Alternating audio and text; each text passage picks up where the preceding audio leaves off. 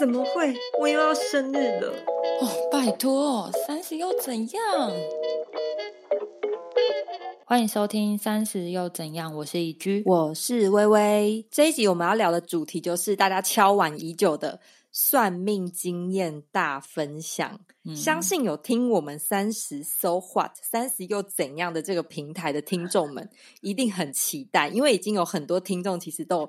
跟我敲碗说，好想要听算命、占星，或者是呃星座方面啊，或者是流年方面的东西。OK，我们这一集就是我们两个纯粹算命的经验大分享。那其实我自己相信呢，会算命，不管是算哪一方面的占星也好啊，命盘啊，什么呃紫薇这这方面的中西式，一定是某心理方面的迷茫。而我自己觉得，我其实也正在迷茫中。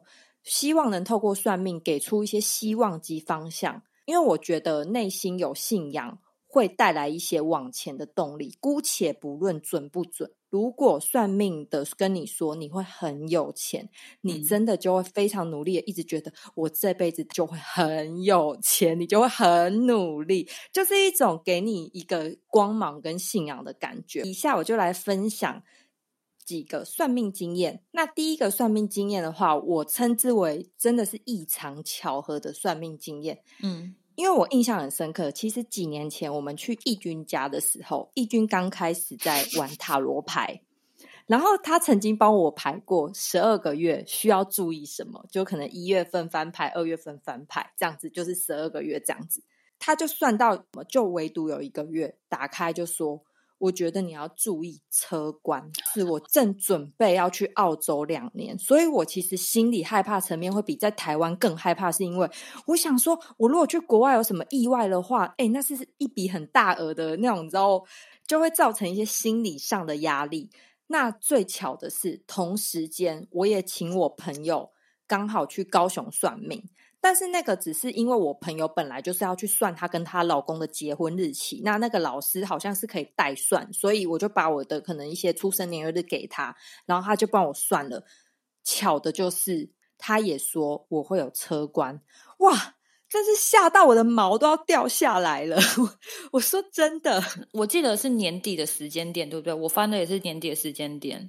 对，就是十一、十二月，两个都同时算到这个，我真的吓死我，直接买高铁票冲下去那个高雄那一间算命。我有一些观众听到想说，那渔夫啊。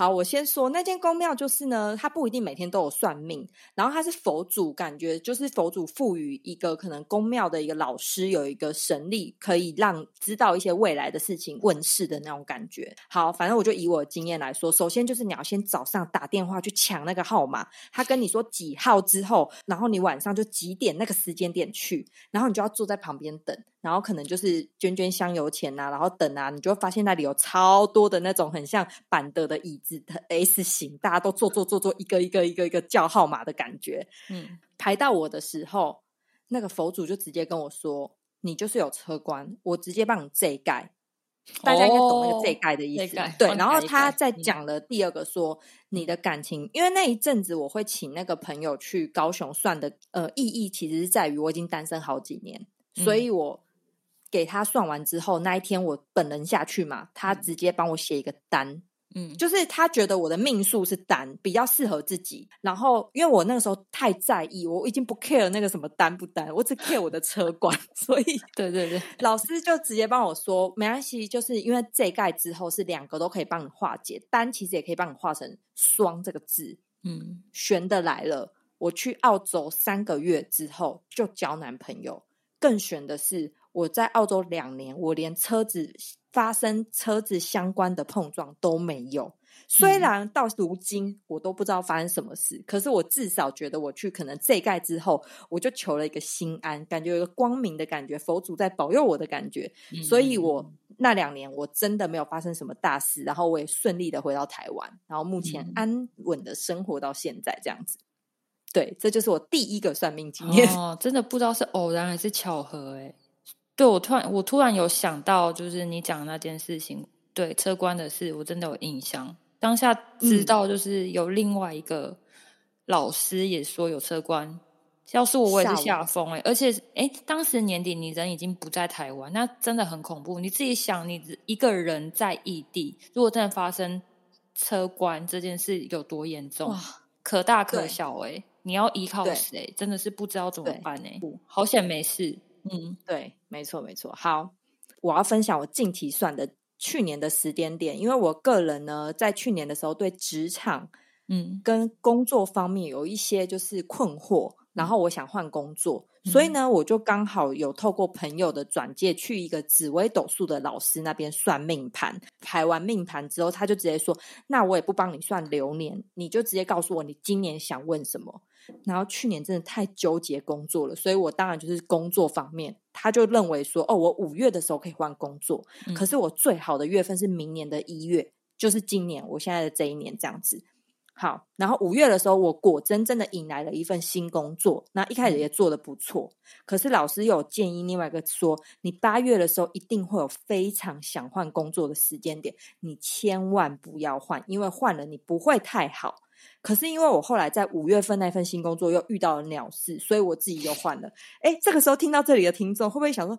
哎，他草莓族哦，就是千万不要这么觉得，因为本人已经三十岁，我得是要找一个我自己喜欢或者是稳定的嘛。做了不喜欢，我也做不久啊，对不对？对，对啊，在还没有有感情或者是有其他的丰功伟业之前，对，直接去到另外一个职场。果然，我八月份换那份工作，悬的就是我一开始非常不喜欢里面的公司的同事，然后公司也很鸟，各种。就是都很不行，反正义军是有参与到我那个时间点的状态的人，对。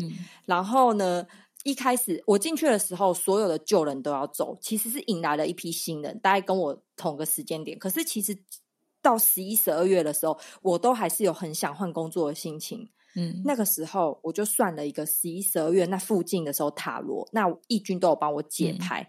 这边我就不细讲了，因为那个那一阵子算了很多次的塔罗，就 对。最悬的就是我十月、十一月我有在卜卦问世，然后我就问他说我能换的时间点，他也是有点。在讲的是说，你留在现在这份工作，虽然现在很不稳定，可是你以后会得到一些东西。但他没有准确的讲是钱，但是义军是有看那个塔罗的面相的时候，是有跟我说，我留在这份工作可能会得到一些钱财的部分。当然不论金额大小，可就是可能会得到自己觉得哎还不错的丰收的程度。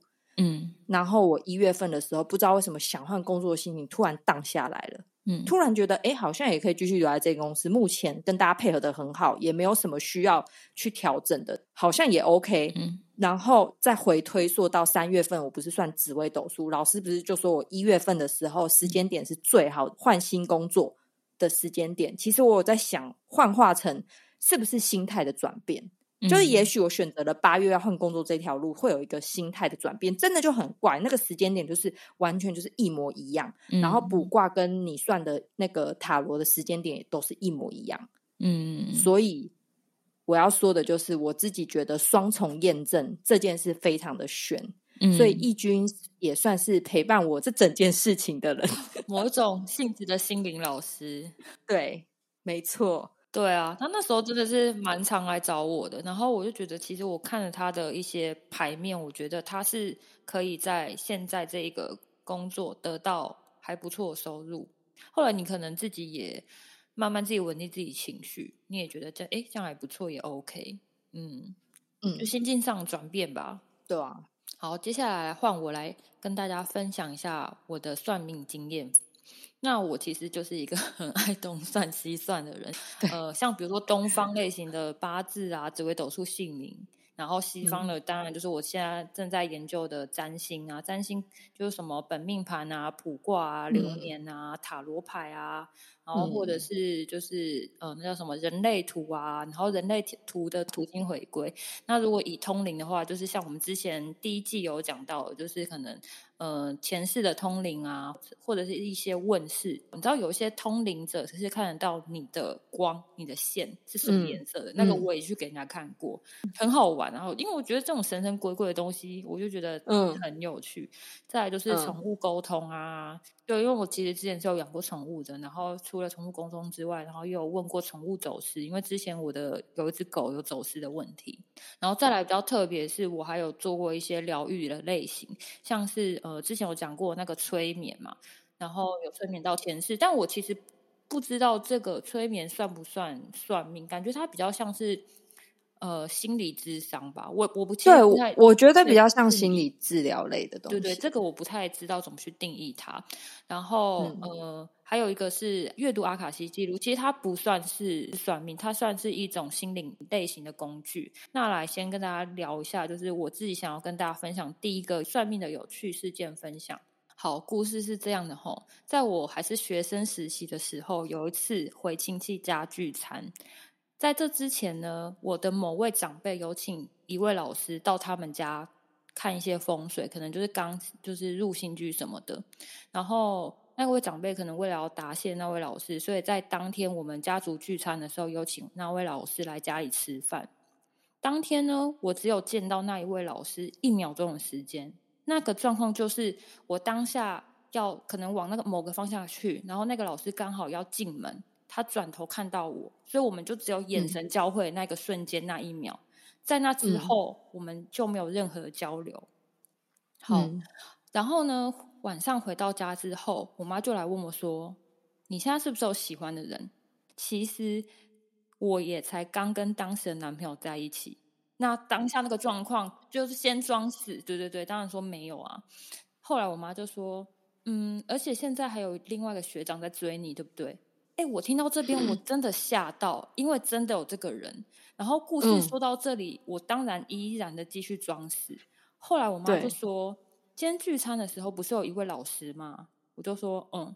他就说，他看到你之后，他特别来问这个女生的妈妈是谁，所以那位老师特别来找妈妈。然后我就傻眼，我想说我的秘密被爆掉了。我妈就说，那位老师跟他讲说，你女儿现在呢有两条感情线的对象，其中一个是很老实的人，然后感觉年纪比他大一点点，然后他非常会念书，也很上进，也会对你女儿很好，只要你女儿跟他在一起。但呢，你女儿不喜欢。那另外一个呢？你女儿很喜欢，不过这一个呢，我建议你要把女儿看紧一点，这个蛮麻烦的。哎，我当时真的是无语哎，因为我真的才刚发完那个学长好人卡而已。虽然在那之后，我也真的就再也没有跟这个学长联络了。不过这个学长真的是在校成绩很好，然后后来他推甄也是上很前面的那种学校，也真的是那种很老实类型那种人。对对对，嗯，然后老师说另外一条感情线就是我当时的那个男朋友嘛，我当时真是爱到鬼遮眼，然后爱到家庭革命，每天被老师约谈呢。现在回想那一段跟前男友在一起的时光，发生了非常多非常扯的事情。我应该私底下有跟我就是有人就是聊过，微微应该也知道一些一二，嗯，一些对对对对对，当时真的是活的。在一面墙前面，那道墙叫做鬼挡墙，哎，真的扯多炮啊！因为这件事情有点太私人，我就不多聊。总而言之，就是虽然这位老师说的真的非常的准，不过这个算命经验，严格来说，我非常的不爽。我被迫算命，哎，而且还被爆料，而且被我妈看更紧。所以这就是一个被迫算命的经验分享啊。嗯，突然好想知道那个老师是谁这样。我觉得这个老师应该是偏向于通灵类型的，因为我什么东西都没有给他看到，他就一眼就可以看出来我的东西。好，第二个故事我要来分享准到不行的算命经验。这个故事呢，就发生在前阵子。那因为我这个找的老师呢，呃，他是通灵，他其实就是灵媒，就是了。当时我们是透过视讯的方式，然后呃，在这个过程中，只要提供想要问的人的名字。然后跟出生的年份，这个老师就可以开始讲了。那当然，在一开始的时候，这位老师就很精准的，因为是我我问嘛，他一定会先讲我的状况，他也很精准，用三五分钟就把我整个人的个性啊、做事的方式、喜欢的东西、不喜欢的东西，全部都说明的清清楚楚。当然，就是说的非常的准啊。然后，嗯，其实我之所以会找这个老师的目的是因为我想要解决我目前住所的一些困扰。哎，我这边先澄清一下，不是卡到音的那一种，就是我本身就是有一些问题这样子。后来老师也有说明，我之所以会感到一些困扰的原因，因为其实我主要是要问我的住所问题嘛，所以他是要看这间房子。那这间房子他就是要看有谁住在这里，所以老师就是要先看一下住在这里的人的名字啊，还有他出生的年份这样。后来老师就看到老温的名字，然后就说：“其实你先生非常听你的话。”如果我真的想要换住所的话，我可以直接可能上五九一或者租屋网上面去看我喜欢的住所，然后跟他说我喜欢住在这里，我觉得住在那里的感觉我会觉得比较舒服。其实老温是可以接受的。对我在算之前，老温真的自己主动来跟我提过这个案，他真的说就是如果你在这里真的住的这么不开心，我们真的可以出出去可能租房子。他对于这件事情的初心就是只是希望我开心就好。后来老师又看到我爸爸的名字嘛，因为毕竟这个房子的名字是我爸的。后来他就说，这位林贝贝会非常不乐见你们搬出去这件事情，因为老师看到我们现阶段我们两夫妻的生活会住在这个地点待上好一段时间就是了，所以就是其实不会搬走。所以换句话说，我想要在家里附近租房子，但我又希望我爸妈不要不开心。然后不要对我情绪勒索。他问我是不是这样，我就说没有错，就是这样子。因为就是老师他其实也有跟我说，就是其实我爸爸也不希望我对于目前这些房子做一些其他改变，因为他的点就在于说房子能住就好，就这样子就是。虽然说就是我住在家里可以省房租钱啊，可以存钱。但因为这间房子对于我来说就是一个比较不友善的空间，又加上我二十四小时都待在家里带小孩嘛，所以我常常就是因为这种各种不方便，时常在气爆就是。然后最后老师就说：“所以呢，你需要一个理由，一个无法被林波波攻破的理由。以目前的现状呢，他当然不希望你们搬走，他希望你们可以省钱、存钱。但如果有一件事情是他的死穴。”即便他再怎么无奈，他也会让你搬走。我听到这里真的是耳朵都竖起来。我说：“老师，到底是什么？”后来老师就说：“这位林贝贝是不是非常的迷信？”Oh my god！我跟你说，我爸耳朵硬到不行，谁跟他说什么东西，他就是我行我素。对，但只要牵涉到这种看不见的东西、无形的东西，这种就是这种类型的东西，他就尊敬到不行。不要说那种一般的那种固定时间拜拜啊，然后。家里要做一些事情的时候，要看日子啊，看红字啊，然后有一些家里的就是家具摆放都要特别请老师来看啊，或者是一些尺寸上面都会有吉利的数字，这些都算小事。最让我不开心的事情就是我的房间正对我们家楼下的神明厅，我爸死活不让我房间里的厕所装马桶。对，虽然这件事情对于风水来说真的不好，如果真的装的马桶，因为代表污秽的东西在呃神明上，神明在上面对。但对我来讲，真的超级不方便。你看，我半夜要上厕所，我可能同层的，就是我可能要跑到别人的房间里面，别人在睡觉，哎，我还要这样子进去，然后不然我要更走下来。我真的是对于这件事情，我我爸真的是信到一个不行，就是了。所以就是这位老师说，这个无法被林贝贝攻破的理由，就是跟我爸说鬼故事。老师很淘气。可是老师说的超准的，先铺成一些鬼故事嘛，然后就说你跟小孩都因此睡得不好，然后呢，不管林贝贝再怎么不愿意，他都会让我们搬离这里，搬出去。老师很像朋友哎，很像帮你想一些鬼点子，对他很人性化，对不对？人性化的帮我就是处理这些，对。对对。我在想说，会不会有些听众听到这里想说，北七有谁不怕鬼故事？哎，我跟你讲，就有人不信，我们家老温就是死都不信的人。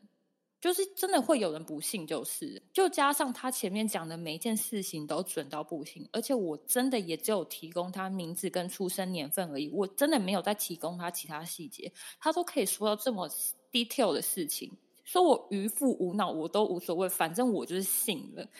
嗯嗯嗯，对，我就真的听这一集的人应该也都是信的，如果不信的人就会在前面直接按掉了，蛊惑众生。反正总言之，这一次的算命经验是我近期觉得很神准的一次，对，跟大家做个经验分享。好啦，听完我们的算命经验之后呢，没错，我们就是渔夫，但我们也不 care 别人怎么讲，反正我们自己觉得有增加我们心灵的力量，我们就往前进的动力，对不对？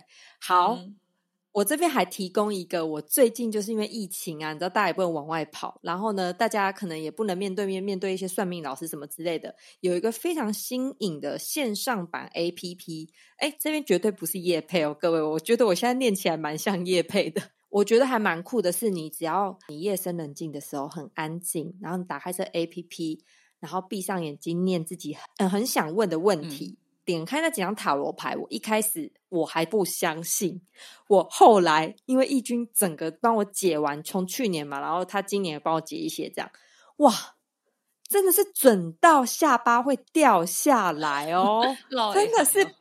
我们都要跟林贝贝看齐了呢，就很疯算命这样没有啦。好，反正总之就是，我觉得如果有一些疑惑的听众，也可以去下载这个 A P P。那 A P P 的部分的话，它有一些解答是可以请线上老师去做解答，但是有一些是需要付费的，他们会留语音给你。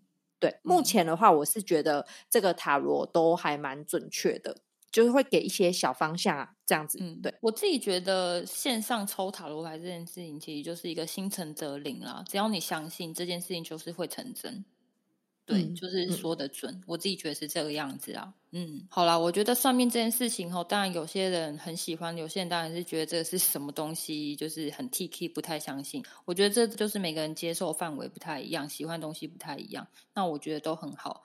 不过我觉得算命这件事情对于我。这个人来讲，常常找不到人生目的的人来讲，就是可以给我人生中一个光明、一个力量、一种希望的一一个方式。所以，我对还是会非常不厌其烦的 去做这些 各式各式算命，很有趣啊！而且我越算越觉得有趣，而且越有心得。有在听我们节目的听众，应该对于这些。渔夫类型是蛮喜欢的吧？那我们今天的节目就到这里喽。如果有其他想听想聊的，或者是对于我们探讨主题很有共鸣的朋友，都欢迎在 IG 上面跟我们做一些互动，或者私讯给我们。如果喜欢我们的内容，可以点开我们的链接，抖内我们，请我们喝一杯咖啡，支持我们持续的创作。也欢迎在 Apple Podcast 给我们五星好评。我们下一周再见喽，拜拜，拜拜。